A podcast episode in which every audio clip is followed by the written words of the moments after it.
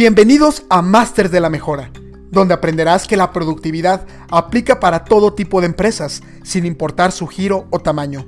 Mi nombre es Santiago Mayagoitia, ingeniero del año. He guiado a miles de personas y empresas en su búsqueda hacia la mejora continua. Conoce las historias de grandes personalidades que a través de su desarrollo profesional han generado cambios contundentes en organizaciones globales. ¿Estás listo? Iniciemos.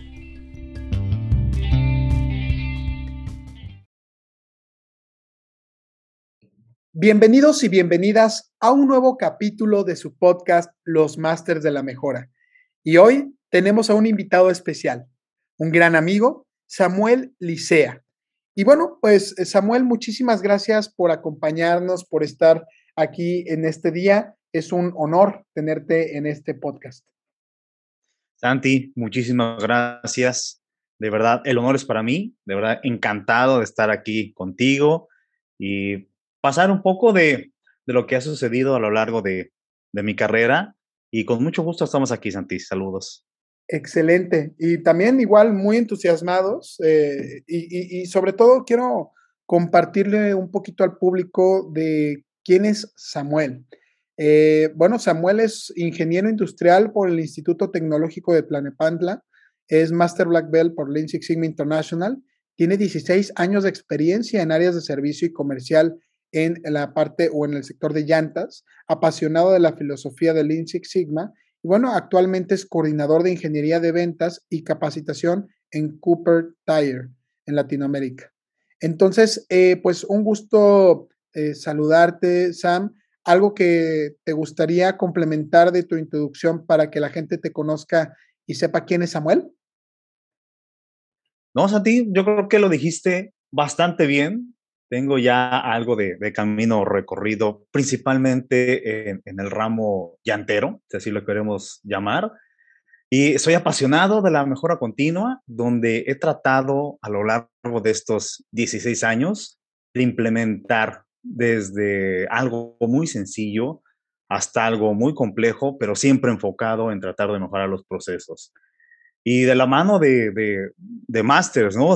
como tú, como otras personas que me han asesorado, la verdad, para implementar acciones de mejora a lo largo de este gran camino. Ahora, eh, Sam, fíjate que me llama mucho la atención el título precisamente de tu podcast eh, o de tu capítulo, que dice, cuando ya estás en la mejora continua sin darte cuenta. ¿Y de, de qué forma eh, dijiste, este es esto es lo que les quiero compartir el día de hoy.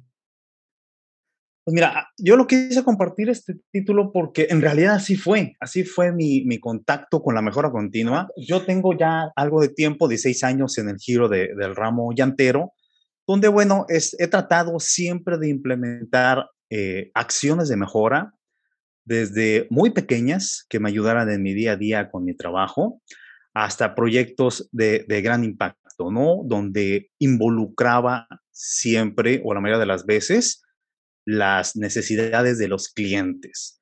Mi enfoque realmente a lo largo de este tiempo siempre ha sido el enfoque al cliente, ¿no? Siempre he tenido que cumplir con requerimientos del cliente, con lo que nos indica la planta armadora de autos, donde he estado trabajando, o para la cual he trabajado como proveedor, más bien dicho, pero el enfoque siempre ha sido eh, el cumplir con requerimientos del cliente y obviamente pues, la parte del servicio, ¿no?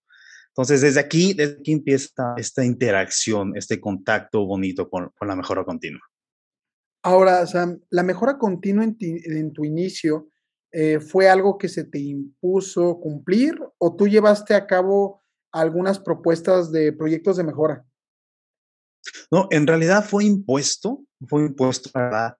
Porque en un principio yo tenía que cumplir con los requerimientos del cliente. Como tú sabes, está para la, norma TS 1949 de la industria automotriz, donde te pide, ¿no? De alguna manera como proveedor, te exige que debes de cumplir con estos, con estos requisitos. Entonces, prácticamente, eh, yo cuando empecé en el ramo automotriz, empecé obviamente con, con una empresa llantera, yo no tenía nada de conocimiento de, de la normatividad. Me tuvieron que capacitar, tuve que tomar algunos cursos, primeramente para saber qué era lo que me pedía el cliente, de qué manera me lo pedía y cómo lo tenía que cumplir. Pues hasta ese punto yo la verdad yo no sabía que tenía que cumplir con esos requisitos, tenía que elaborar eh, una MEF, tenía que elaborar un plan de control, ¿no? Tenía que implementar un value stream mapping, cosas así. Entonces, eran, yo los veía como algo impuesto para mí en ese momento, imposición que tenía que cumplir. Y ya con el paso del tiempo, pues conforme los vas cumpliendo, te van gustando, ¿no? Dices, bueno, de alguna manera va relacionado con mi carrera, que yo estudié ingeniería industrial. Digo, esto lo vi muy poco eh, en la escuela, entonces ya venía yo familiarizado con todos estos términos, pero en realidad yo lo vi en ese momento como una, como una imposición, obviamente por el rol que yo tenía en ese momento en mi trabajo, pero el día a día te va, te va metiendo a investigar, a aprender, a capacitarte para cumplir con, con las tareas asignadas, ¿no? Entonces, básicamente así fue, fue impuesto. Ahora, ¿consideras que hoy en día existe un campo de aplicación de la mejora continua en el área comercial? Porque platicas un poco de tu experiencia y seguramente muchos de los escuchas, pues no necesariamente están en la ingeniería. Es más, tal vez algunas personas, este es su primer contacto con el tema de la mejora continua. Entonces, tú que lo viviste en el área comercial y de servicios, en giros de ventas y sobre todo, por ejemplo, en, esta parte de la industria llantera, eh, ¿aplica la mejora continua? ¿Sí juega? Sí, claro, por supuesto. Yo, yo primeramente empecé en, el ramo eh, de producción. Ya a los dos, tres años pasé a partes de capacitación, departamento de capacitación. Después pasé al departamento de servicio a clientes y ahí fue donde me empecé a dar cuenta que la parte del servicio, de la atención, es muy importante. Tú puedes tener unos procesos muy bien establecidos, puedes entregar un producto de excelente calidad, pero si no eh, le, le, pasas ese output al cliente de que tú traes un compromiso desde el proceso y que estás interesado en que el cliente lo reciba, pero el que está interesado es que tú le comuniques realmente, ¿no? Cómo se siente con el producto, si lo recibió bien, si está satisfecho, si cumplió con expectativas. Entonces, todo ese, toda esa retroalimentación que tú recibas del cliente final te va a ayudar. Y luego ya pasé un poco al lado comercial. De hecho, estuve en áreas de ventas donde me tocó eh, o me ha tocado tener trato con diferentes segmentos de mercado, ya sea mayoreo o retail principalmente. Entonces, cada uno de ellos tiene un, una perspectiva diferente de, los productos, en este caso que son las llantas. Por ejemplo, un mayorista, él solamente quiere ver el producto y él lo vende a mayoreo. Un retail espera ver el producto y ofrecer el producto por las bondades, características o beneficios. Entonces, ¿a qué quiero llegar? Que la mejora continua en realidad tiene que ver desde que se le entregue el producto al cliente, ayudarlo a él a ofrecerlo, a venderlo entonces yo creo que las herramientas que, vamos aprendiendo a lo largo de, un desarrollo o de una capacitación o certificación como Green, Black o Master Black Green, dependiendo del nivel, siempre te van a ayudar a detectar esas áreas de oportunidad para que el cliente final prácticamente él reciba el producto y a lo mejor no va a saber todo lo que pasó atrás, ¿no? Con todo, todo, todo un proyecto desarrollado con, con herramientas de mejora pero la idea es implementarlas, la idea es llevarlas a cabo para que al final el cliente reciba el producto y esté satisfecho, ¿no? Yo creo que eh, en el área comercial hay grandes oportunidades. Fíjate que eh, sobre todo tal vez en, en negocios o empresas medianas a pequeñas. Yo creo que ahí hay un área grande de oportunidad donde nosotros podemos acercarnos también a hacerles algunas recomendaciones para mejorar sus procesos. No, tanto irnos a empresas grandes, creo que en el sector comercial o de, negocios pequeños también hay una grande área de oportunidad para, desarrollo. Ahora, Sam, ¿qué diferenciador se puede aportar para mantenerse competitivo en el mercado comercial? Eh, fíjate que debemos ir adelantados, yo creo que debemos ir adelantados a nuestro cliente investigar cuáles son sus necesidades, cuáles son sus competidores, cuáles son nuestros competidores y la manera que nosotros nos adelantemos a ellos con procesos más ágiles, eh, más rápidos, más efectivos, creo que podemos entregar al cliente lo que necesita en cantidad, calidad y tiempo, ¿no? Yo creo que hoy en día tenemos que ser inclusive disruptivos, eh, no dejar la innovación de lado, pero sí tratar de siempre entregarle algo de, valor al cliente adelantado. O sea, yo creo que la parte de, de saber qué es lo que necesita es importante, pero investigando. Creo que la investigación de mercado también ayuda mucho para adelantarte a qué es lo que necesita, ¿no? Nosotros por acá, eh, en, la empresa, por ejemplo, en, Cooper, lo que, lo que hacemos es siempre tratar de realizar encuestas con el cliente. Una vez que recibe el producto, elaboramos unas encuestas para ver en qué podemos mejorar.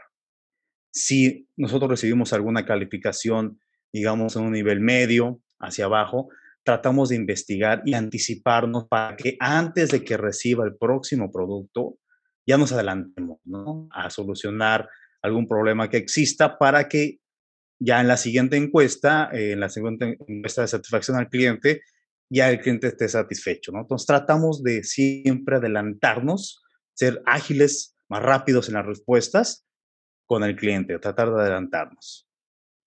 Ahora, ¿hay algunos otros eh, canales eh, en donde podemos escuchar al cliente? Porque creo que es algo que también hemos platicado tú y yo, es la, la gente sí habla, o sea, no, tampoco tienes que eh, inventar el hilo negro ni, ni, descubrir nada de eso, ¿no? Ya el, cliente habla. Eh, ¿De qué forma la gente podría escuchar el valor que necesita el cliente? Mira, a mí me ha pasado, de hecho, todavía, yo creo que la, hoy en día ha cambiado mucho el tema de comunicación.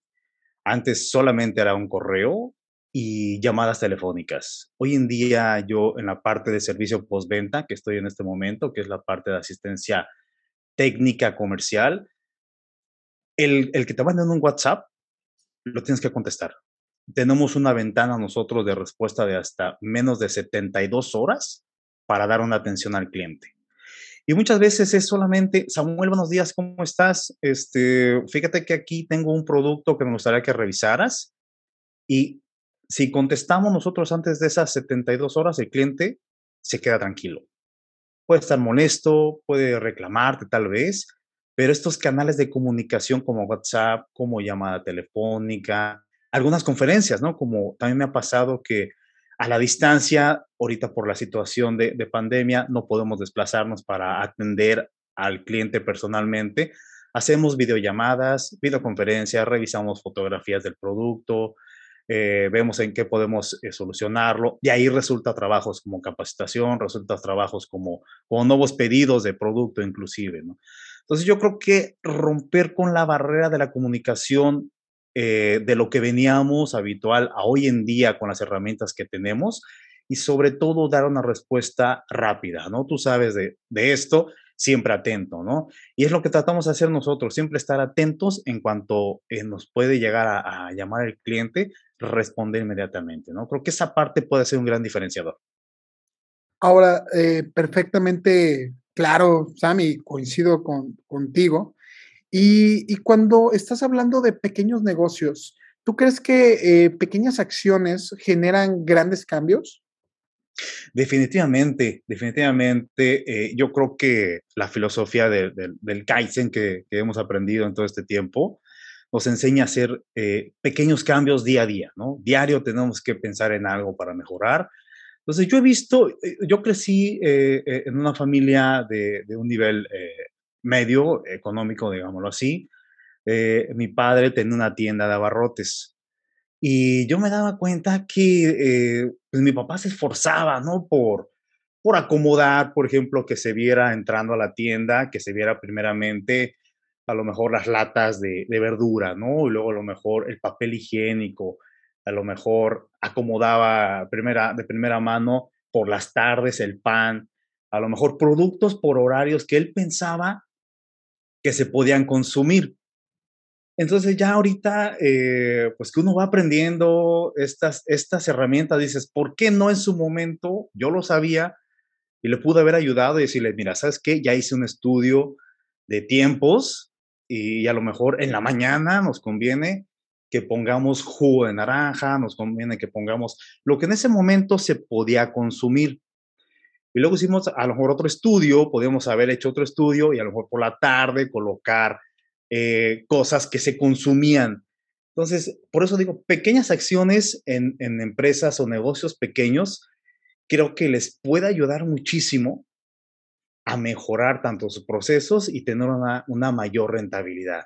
son acciones pequeñas que yo creo que vale la pena desde hacerlo nosotros, desde nuestra conocimiento, certificaciones que tenemos.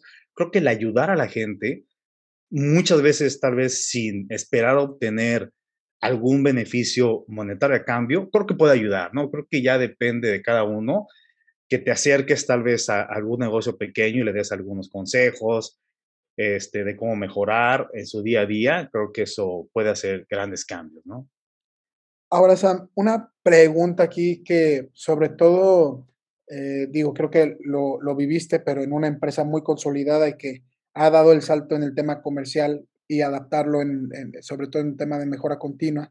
Eh, pero, por ejemplo, ya las empresas que apenas están buscando involucrar a sus áreas de servicio eh, y sobre todo para que pase eso, ¿no? Que estén en la mejora continua casi, casi sin darse cuenta. ¿Qué, qué recomendación les darías? Yo creo que hablando de, empresas consolidadas grandes, yo creo que el cambio tiene que venir desde la dirección, primeramente. Tienen que querer cambiar, tienen que eh, querer mejorar sus procesos tienen que implementar acciones eh, desde en todos los niveles de la organización. Yo creo que ahí tiene que empezar el cambio, pasando a niveles medios, gerenciales, de supervisión, hasta niveles operativos, donde prácticamente haya trabajo estandarizado y la ejecución se haga de manera casi, casi automática, ¿no?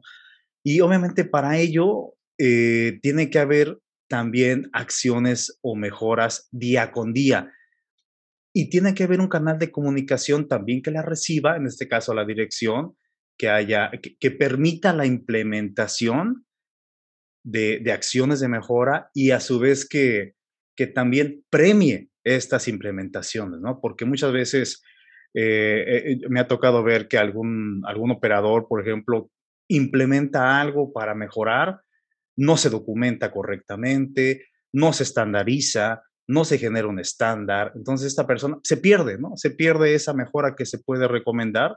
Entonces yo creo que debe haber un, compromiso desde la dirección, desde la alta dirección, para querer mejorar y que esté consciente que hay una curva de aprendizaje y de implementación, ¿no? Que no se va a dar en dos, tres meses, sino debe haber una, una curva donde llega una madurez y luego ya eh, pensemos en, pasar a una siguiente etapa, ¿no? Pero creo que la, la clave está desde que la alta dirección deba de, tener ese compromiso de querer implementar un sistema de mejora continua.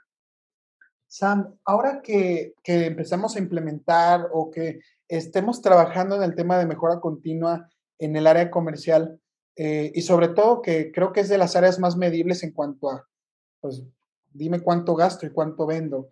Eh, eh, gasto, me refiero al gasto de venta, pero algunos otros indicadores se pueden estar contemplando para empezar a medir precisamente la mejora continua en el área comercial.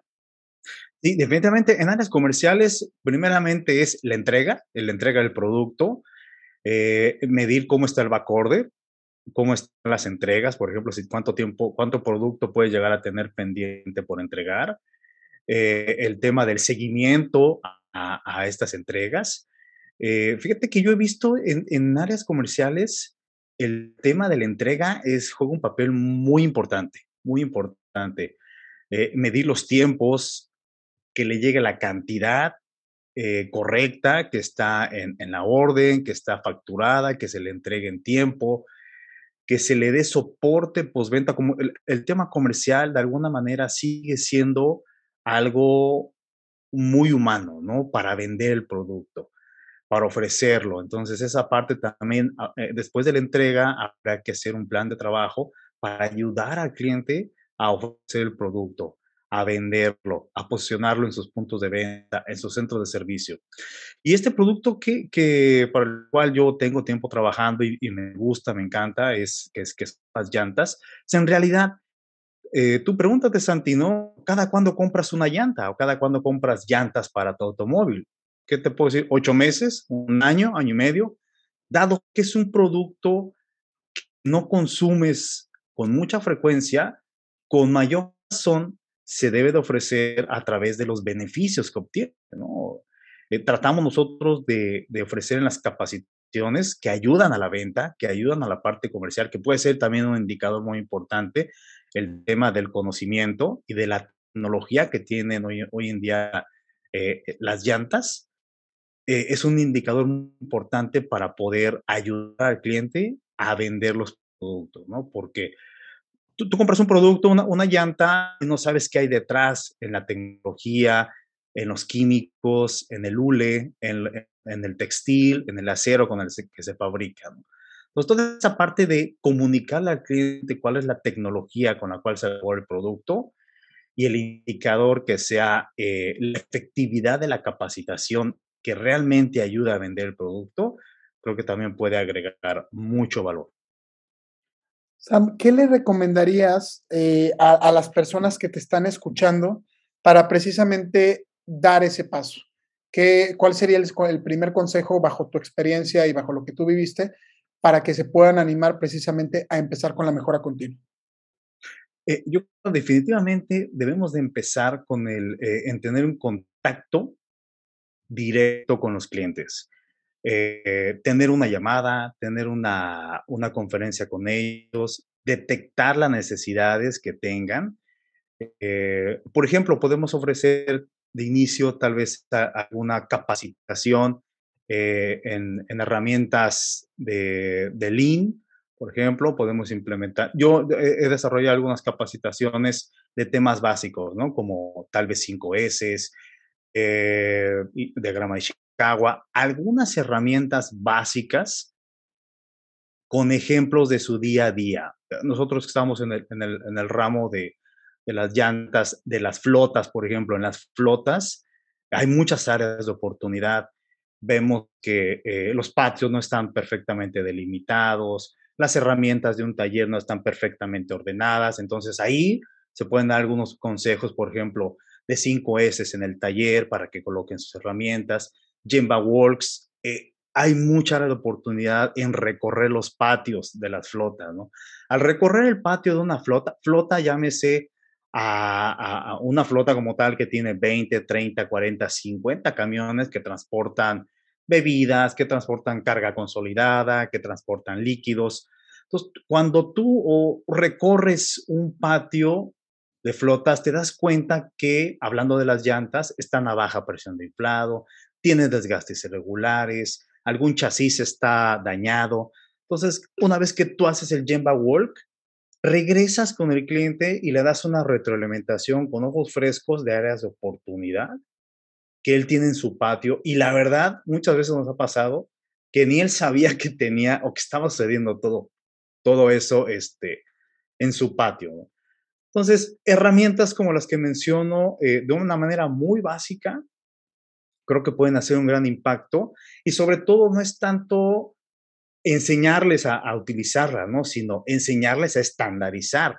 Una vez que se utiliza, creo que es importante que ellos les den seguimiento, ¿no? Que se estandarice el, el uso de estas herramientas de mejora continua y que se estandarice y ellos, ellos las puedan ejecutar de manera automática y obviamente siguiendo el ciclo PDCA, nuevamente volver a, a ver qué áreas de oportunidad tienen y volver a utilizarla, ¿no? Yo creo que es la recomendación que, que yo pudiera dar. Primeramente, tener una, un contacto, detectar cuáles son las necesidades, implementar, primero capacitar en algunas herramientas básicas de, de mejora continua, implementarlas en, en, en, sus centros de trabajo o patios y enseñarles a cómo estandarizarlo. Creo que esa parte es, sería vital. Bueno, pues Sam, muchísimas, muchísimas gracias por este espacio que nos pudiste dar muy interesante tu tema y sobre todo, eh, pues ya a ver cómo, cómo podemos involucrar a estas áreas. Hoy hablaste del tema comercial, pero en general todas las áreas, por ejemplo, administrativas o de soporte o áreas de servicio en el tema de mejora continua. Entrar a la mejora continua casi sin darte cuenta, ¿verdad? Muchísimas Correcto. gracias. Correcto. Vamos, Santi, agradecido y encantado de estar contigo el día de hoy. Y muchísimas gracias. Muchísimas gracias, Samuel, y muchas gracias a todos por habernos sintonizado en este capítulo con Samuel Licea, entrar a la mejora continua sin darse cuenta. Muchas gracias y continúen eh, revisando o escuchando los capítulos de su podcast Los Masters de la Mejora. Nos vemos en la siguiente.